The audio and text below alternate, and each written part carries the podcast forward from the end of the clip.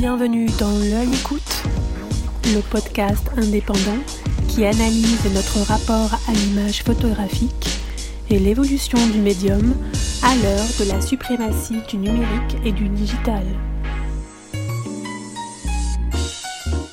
En ce 15 octobre gris à Cergy-Pontoise, au sein des locaux de la Poste qui accueille la cinquième édition du Festival du Regard, dont l'exposition de quelques clichés de son voyage mexicain, le froid de la pièce où Bernard Plossu répond aux questions de Yannick Le Guillanton n'a d'égal que la chaleur de son regard et l'intensité de sa flamme pour la littérature, la peinture et la photographie. S'il parle vite, c'est parce qu'il a beaucoup à dire. S'il parle vrai, c'est parce qu'il ne s'encombre ni de faux semblants, ni de leçons de morale à donner. La clarté de sa pensée fait écho à la sensibilité qui, partout dans ses images, affleure et touche au cœur. Feu follet, avide et curieux de tout, il éblouit par sa clairvoyance et son amour du simple, du poétique, du beau. Amoureux des livres et des écrivains, amoureux de l'image, en habitué de la cinémathèque qu'il fut dès sa jeunesse, amoureux de l'écriture, amoureux de la vie, amoureux tout court, il raconte avec passion et sincérité toute une vie consacrée à faire des images fixes, qu'il se plaît à qualifier d'images qui bougent, lui qui aurait pu s'imaginer caméraman pour le cinéma. Ce grenoblois d'origine, qui s'est toujours aventuré dans les grands espaces, n'a pas son pareil pour s'amuser à proposer des tirages en petit format, nous obligeant à entrer dans la magie de la miniature. Pour lui, la photographie, c'est quelque chose qui permet de vivre intelligemment, d'être conscient de tout. Photographe infatigable, il a trouvé à travers ce médium un langage de liberté et un outil pour aller à la rencontre de l'autre, sans cesse à l'écoute. Homme généreux, il part souvent randonner en montagne, coupé du monde, avec les stagiaires qui l'accompagnent. Quand la nuit tombe sur les cimes, la photographie peut surgir, forte des images accumulées pendant la marche. C'est peu dire que cet éternel jeune homme a l'appétit toujours intact de nouvelles images qu'il voit d'abord en noir et blanc, mérite sa place parmi les photographes les plus talentueux et respectés de sa génération, dans la foulée des Édouard Bouba ou Robert Frank qu'il admire tant.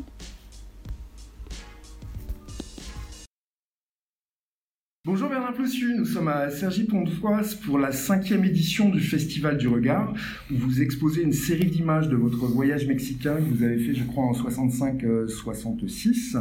Ce sont des photographies qui feront l'objet 15 ans plus tard d'un livre chez Contrejour avec euh, Claude Nori, un ouvrage réédité depuis et qui est aujourd'hui une référence dans le monde de la photographie. Qu'est-ce qui vous a amené au Mexique au milieu des années 60 et vous a jeté finalement sur les routes pendant euh, une petite année, un peu plus d'un an, je crois. Ben, j'avais de la famille qui habitait là-bas. Donc, après, au départ, je suis parti pour rejoindre ma famille. Et je suis pas resté longtemps parce que c'est l'époque où beaucoup de, de gens de, de la vie de génération américaine habitaient au Mexique. À l'époque, c'était avant Nixon et tout ça. Il faut dire les choses comme elles sont. Il y avait beaucoup de très bonne herbe et il n'y avait pas de problème. Donc, je suis vite parti me balader avec euh, sur la route avec des, des tas d'Américains. J'ai rencontré à Mexico beaucoup de d'amis mexicains, argentins, enfin de tous les pays qui faisaient la fête. Et puis ça m'a permis tout d'un coup de me de me replonger avec mon petit appareil de photo et, ma caméra 8 mm dans tout ce que j'avais vu sur le Mexique euh, dans mon adolescence euh, française, comme euh, les westerns, comme Veracruz, les, les classiques comme euh, Viva Mexico d'Eisenstein, etc. Donc tout d'un coup, j'étais au Mexique pour de vrai. C'était un Mexique mexicain et un Mexique américain, parce qu'il y avait beaucoup de, beaucoup de mouvances de la Beat Generation à l'époque. Je crois qu'à cette occasion, à la fin de votre périple au Mexique, vous avez rejoint une expédition euh, photo britannique. Alors là, en fait, c'était une expédition anglaise, effectivement le, photographe officiel, comme c'était vraiment très dangereux, c'est une zone qui s'appelle le Marquez de Comillas. C'est la jungle euh, frontière avec le Guatemala. Et le, photographe officiel euh, a renoncé. Il cherchait n'importe qui, j'avais 20 ans. Et j'ai dit, ben, je suis n'importe qui, mais je sais faire des photos. Ils m'ont dit, ben, on prend n'importe qui, donc. Et donc, il y avait un Anglais, deux Mexicains, un Français, un Américain. J'ai eu 20 ans dans la jungle, euh, entre les cris d'oiseaux et les animaux et tout. Oui, c'est plus sympa d'avoir 20 ans dans la jungle. Ah, c'est plus, plus, intéressant. Mais de toute façon, il fallait, parce que moi, j'étais rebelle, ça, ça m'intéressait pas de faire des études. Je n'allais jamais au quartier latin, j'avais pas d'amis étudiants. J'avais envie de vivre et pas, pas d'aller m'asseoir à prendre des choses. Donc, bah, je suis allé me balader. J'ai rencontré les gens qui se baladaient aussi, que les gens comme moi à l'époque, qui, qui en avaient rien à foutre de réussir leurs études. Quoi. Et donc, vous vous lancez à partir de ce moment-là dans une carrière de, de photographe. Euh, Est-ce que le métier de photographe, ce n'était pas une incroyable opportunité pour vous de, de voyager, de développer euh, parallèlement aussi un travail personnel, puisque vous commencez à, à répondre à des commandes et parallèlement à ça, vous avez votre travail d'auteur? Ben, c'est, j'avais aucune idée que je faisais quelque chose avec mes photos. Je faisais des photos tout le temps parce que j'aime ça, mais je savais pas que ça allait être euh, des vraies photos, quoi. Par contre, j'étais très cultivé au point de vue image, c'est-à-dire que j'ai passé même des 6-7 ans avant, très jeune, dès que j'étais très jeune, à aller euh, à la cinémathèque. Donc, j'étais pas innocent. Photographiquement, j'avais un œil qui a, qui a vu beaucoup de films. Étiez très cinéphile, vous fréquentiez... Euh, oui, surtout la nouvelle vague. Et c'était Chaillot, euh, donc la Cinémathèque de Langlois, j'imagine, euh, que vous fréquentiez à l'époque quand vous étiez à, à, Paris, adolescent. Et justement, est-ce que la, la, nouvelle vague vous a influencé sur votre ah façon de pratiquer la photographie? Oui, mais alors justement, on va, on va mettre les points sur les i, parce que quand on va au cinéma, c'est toujours pareil. En énorme, les noms des acteurs, en énorme le metteur en scène et en petit quelque part on condescend à mettre le nom du photographe. Alors je suis désolé, sans Raoul Coutard, il y aurait eu ni Godard ni Truffaut. Et moi je suis du côté des caméramens. Et dans tous les grands films de d'Antonioni et tout, il faut fouiller pour trouver qui a filmé. Mais bon, c'est les types qui ont filmé, c'est eux qui font le chef-d'œuvre. La caméra à l'épaule, c'est vraiment ma leçon de photographie ou des cinéastes comme euh, Cassavetes, tu vois. Donc j'étais pas du tout innocent, j'avais déjà en tête plein d'images intéressantes euh, au cinéma. C'est pas les acteurs qui m'intéressaient, c'était les gens qui filmaient. J'aurais bien voulu être cinéaste, mais je suis pas quelqu'un qui peut écrire des scénarios mm. quand je suis pour de vrai. Mais vous avez écrit, vous avez une autre forme d'écriture, d'ailleurs, vous avez fait aussi. J'aurais pu devenir caméraman de film, mais bon, c'est la photo qui a, qui a, qui a primé. J'ai préféré l'image fixe, mais en fait, mes images fixes, c'est des images qui bougent pourtant. oui, ça c'est très intéressant. C'est une question qu'on va peut-être aborder après par la suite. Alors, qu'il s'agisse de portraits, de paysages, vos, vos, images sont de véritables carnets de voyage qui nous convoquent en Amérique, en Inde, en Afrique. Oui, partout. Mais à la différence des explorateurs, je pense des explorateurs du XVIIIe siècle qui noircissaient leurs cahiers pour documenter leurs découvertes, vos road trips ont quelque chose de très onirique, euh, souvent d'intemporel, et pourtant le réel a une importance capitale dans votre œuvre. Comment vous expliquez-vous votre rapport au réel? Enfin, il n'y a que ça qui m'intéresse. C'est-à-dire, les inventions ne m'intéressent pas. De, tout, est, tout est dans le réel. Tout ce qui se passe de surréel est dans le réel. Il suffit d'ouvrir les yeux, de regarder autour de soi. rien qu'ici, là où on est, il y a toujours quelque chose d'étrange qui se passe. Alors, pourquoi aller chercher ailleurs que le réel? C'est, enfin, je déteste les rêves, je déteste Freud. Je n'ai rien à foutre des rêves. Moi, ce qui m'intéresse, c'est le réel. Mes chaussures, la couleur, le détail d'une chaise, le réel. Le réel. En image et en littérature, il y a des, des écrivains qui sont d'excellents photographes. Là, je suis en train de relire tout Jean. C'est excellent. C'est un photographe, c'est un écrivain. Mais pour un photographe de lire Echnoz, on est en train de lire la vision d'un grand photographe. Et en plus, le réel, ce qui m'intéresse, c'est quand on, on, le trafique pas. Je, je, ne veux pas de grand angle, je veux pas de téléobjectif. Le réel, c'est Raoul Coutard, la caméra à l'épaule. Filmer ce qui est. Et le 50 mm, l'objectif, le, 50 mm Alors, en photo, oui.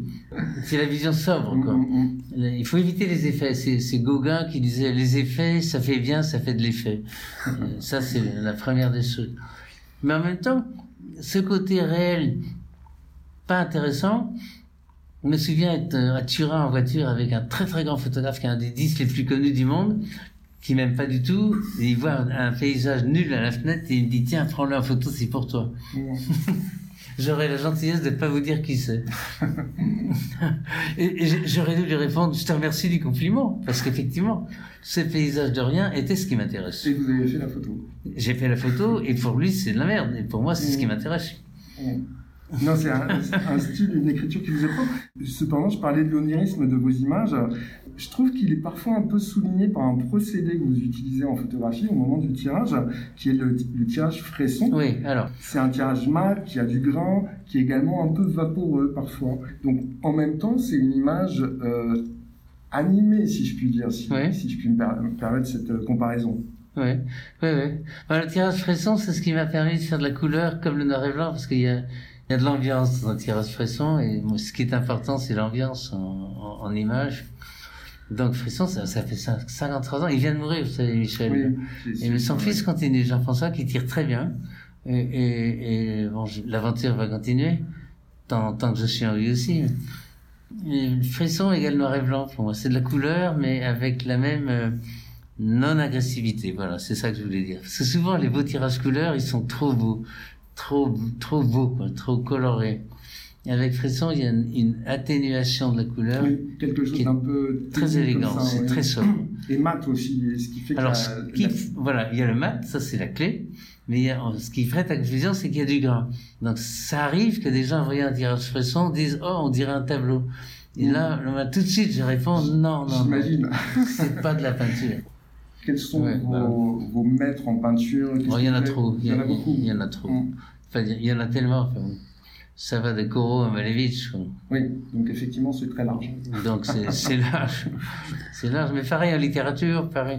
En, en littérature, Malcolm Lowry. Enfin voilà. Et Schnoz, et les autres. Alors toujours sur le plan des choix, vous qui êtes un amoureux des grands espaces, de la montagne aussi. Oui. Euh, je suis grenoblois d'origine. Voilà. Ça, les de, de l'Ouest américain. Pourquoi est-ce que vous privilégiez plutôt les, les petits formats euh, ah. au, grand format? Alors je sais que les grands formats ont, connu une, mode euh, autour des années 2000. Euh, Aujourd'hui, c'est un peu moins le cas. Mais vous, vous avez toujours été très attaché. Oui, c'est toujours c'est très rare que les seuls grands formats de moi qui ont existé sont ceux qui avaient choisi Marc Donadieu pour le frac à Rouen. Des photos américaines. Il avait effacé plein de petites photos avec quelques grandes mais c'est très rare. Le, le format classique, c'est 24-30 et beaucoup de miniatures. Les miniatures des paysages immenses, j'ai découvert ça en habitant dans l'Ouest américain. Je voyais que des grandes photos qui étaient bêtes parce que c'est grand, donc on le montre en grand. Dès que j'ai commencé à montrer des toutes petites photos, je me suis rendu compte que les gens se rapprochaient, rentraient dans l'image alors, ils la reçoivent passivement quand elle est grande, et quand elle est petite, ils y rentrent activement. Mm-hmm. Et ça, c'est la clé de la miniature pour moi. Alors, il y a des photographes qui font de très grands formats, ça a tout son sens quand c'est vraiment leur œuvre. Moi, ça fonctionnerait pas, je pense, et je préfère rester dans, dans cette magie de devoir rentrer dans la miniature. Et ça nécessite un peu de, peut-être pas d'effort intellectuel, mais en tout cas de, de concentration pour rentrer dans, dans l'image. Donc c'est pour ça, pour vous, qu'elle s'imprime mieux, euh, peut-être qu'un très grand format. Alors, il y a une question fil rouge dans ce podcast qui concerne la place qu'occupent les femmes dans le monde de la photographie. Oui. Vous avez réalisé sur plusieurs années une série qui s'intitule Françoise. Il s'agit de Françoise Nunez, qui est elle-même photographe, une photographe euh, engagée. Oui, qui est excellente. euh, vos images sont quelquefois accrochées conjointement. C'est le cas ici d'ailleurs au Festival du Regard. Hmm. Mais est-ce qu'il vous arrive de collaborer ensemble sur des projets, non. de vous engager autour d'un Alors, on a, on a travaillé ensemble, enfin, on a voyagé ensemble, tant que les enfants étaient petits et que ses parents pouvaient s'en occuper. Et après, on, il fallait que quelqu'un reste pour aller à l'école et tout. On a un chien maintenant, on voyage séparément. Et je crois que, que votre épouse Françoise, euh, elle photographie essentiellement quand elle part, quand elle. Alors, elle ne photographie qu'en voyage. C'est ça, c'est vrai. Euh, alors que moi, je photographie tout le temps. Mais on fait pas la même chose. moi, je viens de, du cinéma, de la cinémathèque. Elle vient du flamenco. Mais je suis content qu'elle soit dans l'expo parce que là, il vient de sortir trois volumes sur les femmes photographes. Elle est pas dedans. Quoi. Mmh. Alors qu'elle a fait dix livres. Quoi. Elle est pas dedans. Elle s'en fout. Elle est pas mmh. ambitieuse. Mais elle fait un travail magnifique. Elle a fait une dizaine de livres. Elle est pas dans, dans les photos poches sur les femmes photographes. Quoi. En dehors du fait que je l'aime et que c'est ma femme, c'est une bonne photographe, mais non, elle n'est pas dans le livre. Vous avez fait quand même euh, un livre conjoint aux éditions euh, Libelle, je crois. J'imagine que là, pour le coup, vous avez quand même bossé ensemble avec Françoise. C'était quel livre? C'était euh, Françoise Nunez plus Bernard Plossu, égal ensemble. Ah oui, alors, alors, alors c'est pas un travail ensemble, c'est le, c'est des, des commissaires d'expo à Lyon qui nous ont exposé ensemble dans un, dans le musée des moulures, je crois, à Lyon. Et on a juste mis côte à côte des photos qu'on a fait. D'accord. Mais c'est pas un truc qu'on a fait ensemble. C'est des photos d'elle et des photos de moi réunies ensemble. Exactement. Mais pour l'édition, en revanche, vous avez, vous avez on pas... A, on a laissé faire. D'accord. On a fait avez- ça une autre fois aussi, euh, dans une, une alliance française en Amérique latine. Il y avait aussi un mélange de ces photos. Mais on n'a jamais fait de, de commande ensemble. Voilà. Ça répond à votre, question? Oui, oui, tout à fait. Je voulais savoir aussi, puisque je le disais, vous êtes très impliqué dans, dans la, l'édition de vos propres ouvrages. Et le travail de photographe, c'est un travail de solitaire, alors que le travail de l'édition, c'est un travail pour le coup d'équipe. Oui, mais de toute façon, tout m'intéresse dans la photographie. C'est bon, il y a l'édition. J'aime beaucoup faire des livres et y participer, mais il y a autre chose qui compte dans ma vie, c'est que j'aime les photos des autres. Il n'y a pas que les miennes qui m'intéressent. Et, je fais tout le temps des commissariats, des aides, des aides à la bourse, c'est tout pour d'autres photographes. Il y a une communauté qui m'intéresse, il y a une recherche de regard qui m'intéresse, et, la, photographie, c'est quelque chose qui permet de vivre intelligemment, d'être conscient de tout. Et je crois que c'est un devoir de, de participer au travail des autres. C'est très rare que je n'aime pas une photo. Il me semble d'ailleurs que vous faites facilement des échanges avec des Oui, j'ai photographes. fait- ouais. hein. Ouais, j'ai fait ça. Ouais. Ouais, j'ai fait ça. Je l'ai fait beaucoup et j'ai donné la collection à la MEP. C'était une manière de de pas garder cette collection dans des tiroirs. C'est pas à moi, ça appartient au public. Je fais pareil avec mes livres photos. Je les donne tous au musée Niepce. Donc il y a une salle au musée Niepce où il y a la collection et ça permet de rendre des choses au lieu de dormir à la maison, de devenir public. Et ça c'est important aussi. Enfin, De- voilà. de pouvoir être, Tout, euh, tout est bon pour faire avancer la photo. Alors je voudrais revenir juste un instant à votre voyage mexicain, pour, plus pour une anecdote. Lorsque vous êtes parti au Mexique, vous avez travaillé avec une certaine économie de moyens. Oui, j'avais, une, une rétinette. Et vous, puis votre petite caméra Super 8 que vous avez perdue d'ailleurs sur La caméra de cinéma, c'était une caméra 8, mais j'ai pas perdu les films. Non, vous n'avez pas perdu les Il y a films, un ce qui film. vous a permis en fait de les présenter par la suite. Ouais, ouais. Donc vous êtes revenu à, à peu près avec un peu plus de 200 photographies. Quel regard aujourd'hui vous avez sur les boîtiers qui peuvent contenir des milliers d'images et que l'on peut basculer aussi bien euh, Ouais. en noir et blanc qu'en Ouais, ouais. qu'en couleur? Est-ce que ça casse pas un peu le mythe de l'instant décisif de Cartier-Bresson, du choix Tout- des images? Tous ces trucs très sophistiqués, moi, m'intéressent pas. J'aime bien, euh, j'aime bien la, la rigueur de, de la photographie. C'est des rouleaux de 36, quoi. Et bon, faut, faut réfléchir. On, on fait pas tout et n'importe quoi. On me demande souvent pourquoi je fais pas de numérique, parce que j'ai pas envie d'avoir une batterie qui m'autorise 600 photos. J'ai pas envie de me dire, si je les rate, j'en fais d'autres. Il y a, il y a d'autres trucs aussi. Il y a, il y a la façon des bruits, le clic d'un Oui. C'est comme la machine à écrire. Quand on écrit sur un ordinateur, ça fait pas de bruit. On en est au stade où sur les appareils numériques, ils font des faux Polaroid qui font le bruit du Polaroid. Ça, ça prouve bien à quel point on est dans le faux. Pour vous, euh, vos appareils photo, parce que vous en avez plusieurs, Ouais, ouais. c'est un peu des, des compagnons de voyage peut-être aussi. Ah bah c'est ma vie. hein. Là, je l'ai pas. Je suis fatigué en ce moment. Oui, C'est rare que je l'ai pas J'ai raté deux photos ce Ouais. matin. Mais je les ai vues. Il y a un moment, on peut plus ne pas voir. Quand on a Mhm. vraiment trouvé son langage, on voit tout le temps. Mais bon, je regrette les deux photos de ce matin, parce qu'elles auraient été belles. Elles C'était quoi? Est-ce que vous pouvez nous Ben, dire un peu c'était euh, sur l'autoroute, un grand truc qu'a construit Jean Nouvel, que d'habitude j'aime pas, et là c'est vraiment fort, donc je change d'avis sur Nouvel. Et puis un, un gros routier, et il y avait juste marqué Italia. Tel que vous l'avez raconté, ça, ça évoque aussi un peu le road movie de. de Oui. Alors ce qui est marrant avec Renovie, c'est que c'est devenu un, un mot français. Ouais, c'est vrai qu'on C'est- marrant, hein. Ouais. C'est marrant. Je reviens euh, à vos, vos images. Vous dites que pour vous, l'image que vous faites aujourd'hui, elle est faite d'une accumulation d'expérience et que bien évidemment, vous ne Ouais. faites pas aujourd'hui Ouais. euh, l'image que vous auriez fait euh, C'est les grosses à, archives. à hein. 20 ans. Euh, Est-ce qu'il y a des images qui s'imposent à vous aujourd'hui, des thématiques ou des, des façons de voir les, le monde qui, Ben, qui vous parlent plus aujourd'hui avec euh, Non, votre maturité? j'ai des regrets de voyages pas faits. Par exemple, euh, les, les pyramides de Meroé au Soudan. Mhm. Mais bon, Claude Hivernet l'a fait, il a réussi, donc au moins j'ai le plaisir de voir ces images. Non, il y a, il y a des choses pas faites, mais bon, je suis même à réaliser, arrivé à réaliser pas mal de rêves. hein.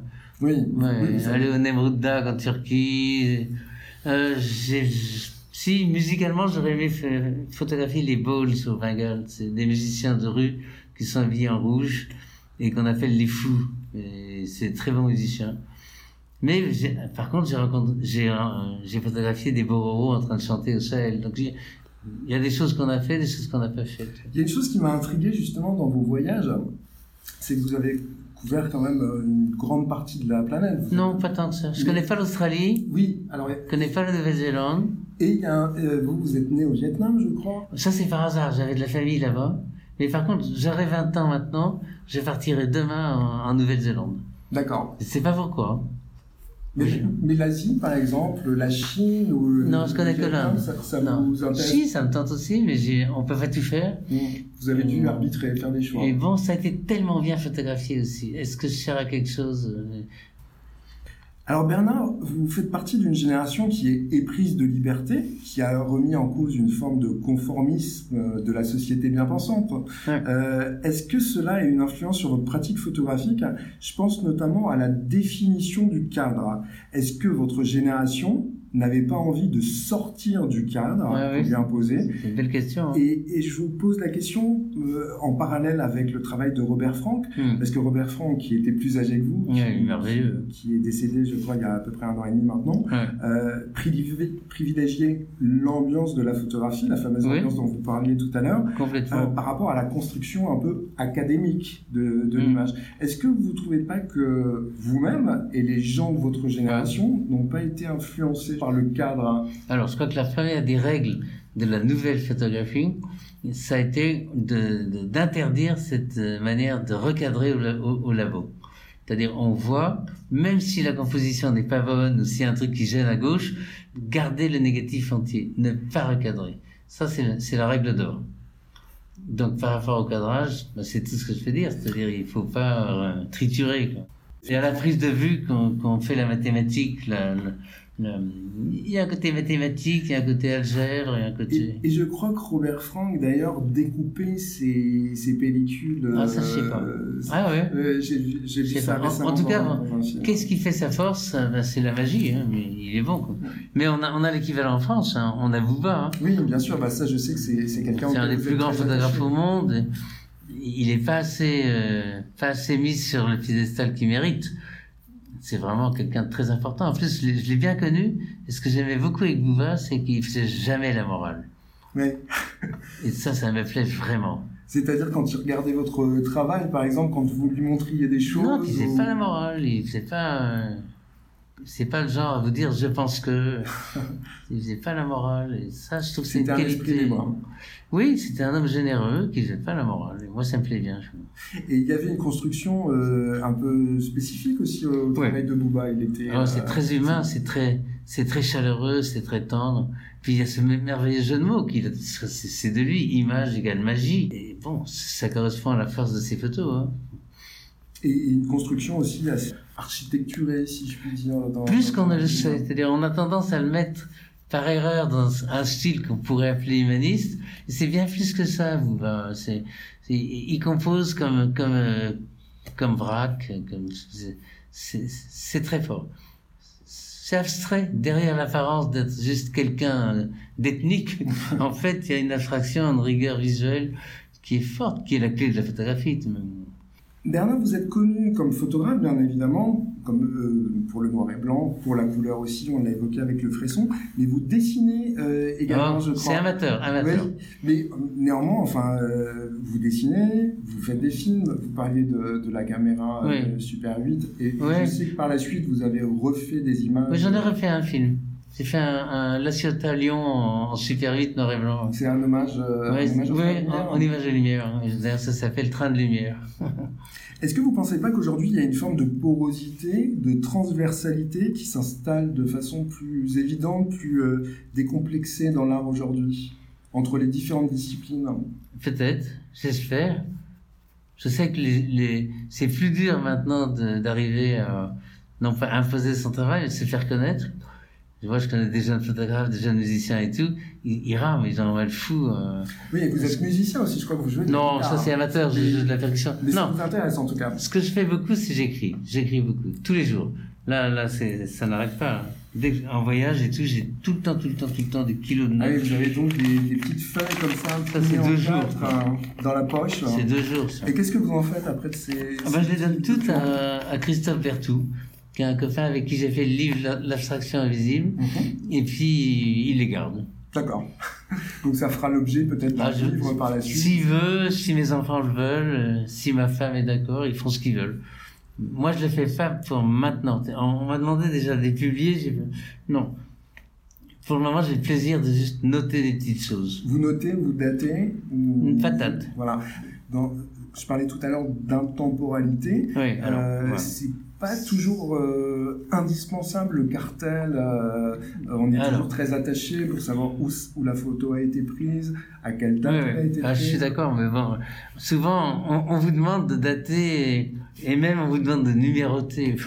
Ouais. hallucinant. Euh, Ce côté euh, intemporel, est-ce que vous, ça, ça vous parle dans votre, euh, dans votre propre travail quand vous regardez rétrospectivement les choses Le fait de voir, de pouvoir juxtaposer des photos qui finalement n'ont pas été prises le même temps. Ben alors, par le exemple, quand je fais un livre, c'est très fréquent. Un, un livre, ça peut prendre un an, comme ça peut prendre 20 ans ou 40 ans à faire. Et souvent, dans mes livres, je vois côte à côte, il y a des photos qui ont 30, 40 ans d'écart. Donc, c'est ça qui Et ça m'intéresse. marche. Ça marche, c'est ça qui m'intéresse. Ça veut dire une chose, ça veut dire qu'on n'est pas à la mode, qu'on ne fait pas des photos pour être à la mode et qu'il faut fuir la mode. Si la même photo colle côte à côte, euh, faite il y a 50 ans et maintenant, ça veut dire qu'on n'a jamais cherché à plaire, qu'on ne fait que suivre sa voie. C'est une façon, euh, enfin ça je ne sais pas si vous le revendiquez, mais c'est aussi une façon de durer finalement, puisque si les photos marchent euh, ensemble encore aujourd'hui, c'est que votre carrière dure depuis euh, l'image du Mexique de, de, de C'est une 65. fidélité à soi-même. Une fidélité à soi-même, c'est Ouais. une jolie formule. Ouais, c'est vrai, non, mais les choses sortent quand on parle. C'est vrai. Alors, je, je sais que vous avez donné des cours de photographie à des étudiants, je ne sais pas si vous, si Ouais, vous avez oui, beaucoup, d'in- d'intervenir beaucoup, encore euh, aujourd'hui. Euh, Au-delà de la technique et du partage de regards que vous pouvez avoir avec la jeune génération, puisque vous, Mm. Oui, oui. vous connaissant un peu, j'imagine qu'il y a un Ouais, échange assez fort qui se fait. Puis j'ai trois enfants aussi, donc. Oui, donc euh, vous, vous, vous transmettez déjà. Est-ce qu'il y a là, en fait, dans ces cours, une forme de satisfaction particulière à transmettre des choses Oui, voilà, il y a une décision qui a été prise très nette, c'est qu'à partir de, je sais pas quelle année, je, je ne donnais des stages qu'en montagne. Uniquement Donc, partir dans un refuge de montagne, partir dans un gîte dans les Cévennes, partir dans un refuge de Loisan, partout, pareil en Espagne, on part en Aragon. Donc tous les stages à Almeria sur la côte, c'était des randonnées, des randonnées, et on parle photo le soir. C'est une forme de, de, confinement à l'air libre. couper le monde. Pas de portable, pas de trucs comme ça. On oublie le reste du monde pendant une semaine.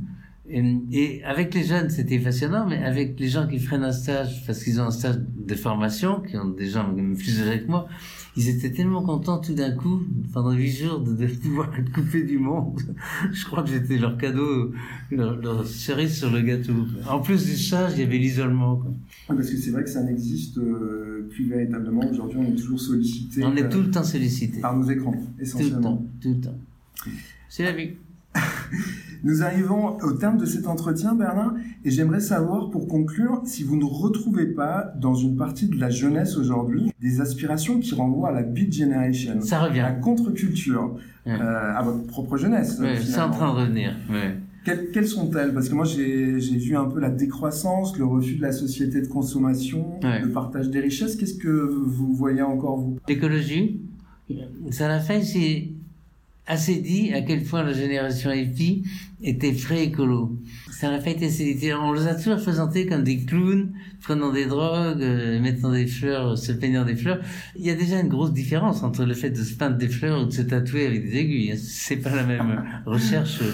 Mais bon, ça, c'est le 21e siècle. À chaque époque, Oui, son c'est truc. c'est une adaptation, peut-être. hein. Mais en fait, ce qui me paraît très fort dans tous les mouvements de contestation qu'il y a eu, c'est que c'était des, des mouvements pré-écolos. Ça, ça me paraît très fort. Il y a une spécificité, une spécificité pardon, dans le geste photographique, c'est qu'il saisit une trace qui appartient déjà au oui. passé, à la minute même, à la seconde même où Ouais, vous déclenchez votre appareil photo.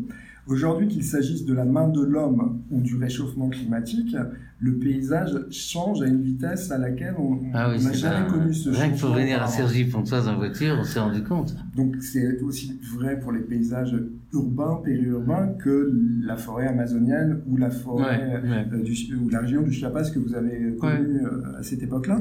Vous qui êtes un marcheur, un amoureux de la montagne, est-ce que ce changement vous émeut ou finalement est-ce que vous pensez que c'est normal, que c'est dans l'ordre des choses? Ben, c'est dans l'ordre des choses, mais c'est bouleversant, c'est bouleversant tout de même. C'est inévitable, mais euh, comment faire que ce soit moins dramatiquement inévitable? Bon, et là, il y a des gens qui proposent. Je sais pas si, en fait, je sais pas si la Terre est foutue ou pas. quoi. Oui, c'est finalement la grande question euh, qui se Je sais pose, pas. mais qui qui se posait peut-être d'une autre façon euh, à votre époque, puisque la Beat Generation, justement, cette contestation, c'était euh, un changement d'angle par rapport à la société. Il y a eu ça, il y a eu aussi un changement avec le Vietnam aussi, c'était très très très fort. Sais pas, quand je pense à tous mes copains hippies quand ils étaient jeunes, mes copains américains n'étaient pas cultivés, mais vivaient des changements. Beaucoup de mes copains français étaient très cultivés, mais connaissaient moins la vraie vie. Et peut-être c'est pour ça que j'étais si heureux avec les contestataires américains, c'est qu'ils avaient ce côté déjà amoureux de la nature.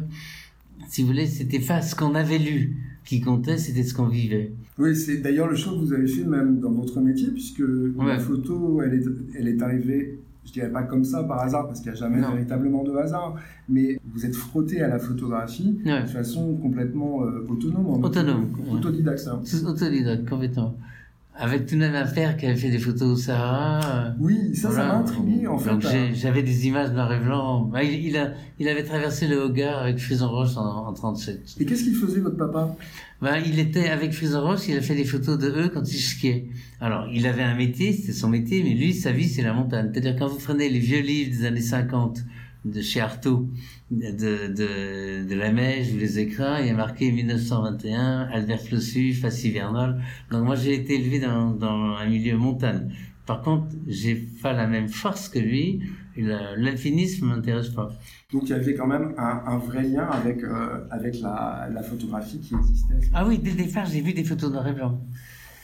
Bernard, je crois qu'on vous appelle. Merci. On se revoit après Merci infiniment. Tu t'en vas maintenant ou... Je pars pas maintenant, je vous Bon, attends. on se revoit tout à l'heure Ok. On fait le point parce que je vous demanderai une copie pour faire tout. Bien sûr, Celui qui garde les notes et tout. sans problème. On en parlera tout à Merci. l'heure.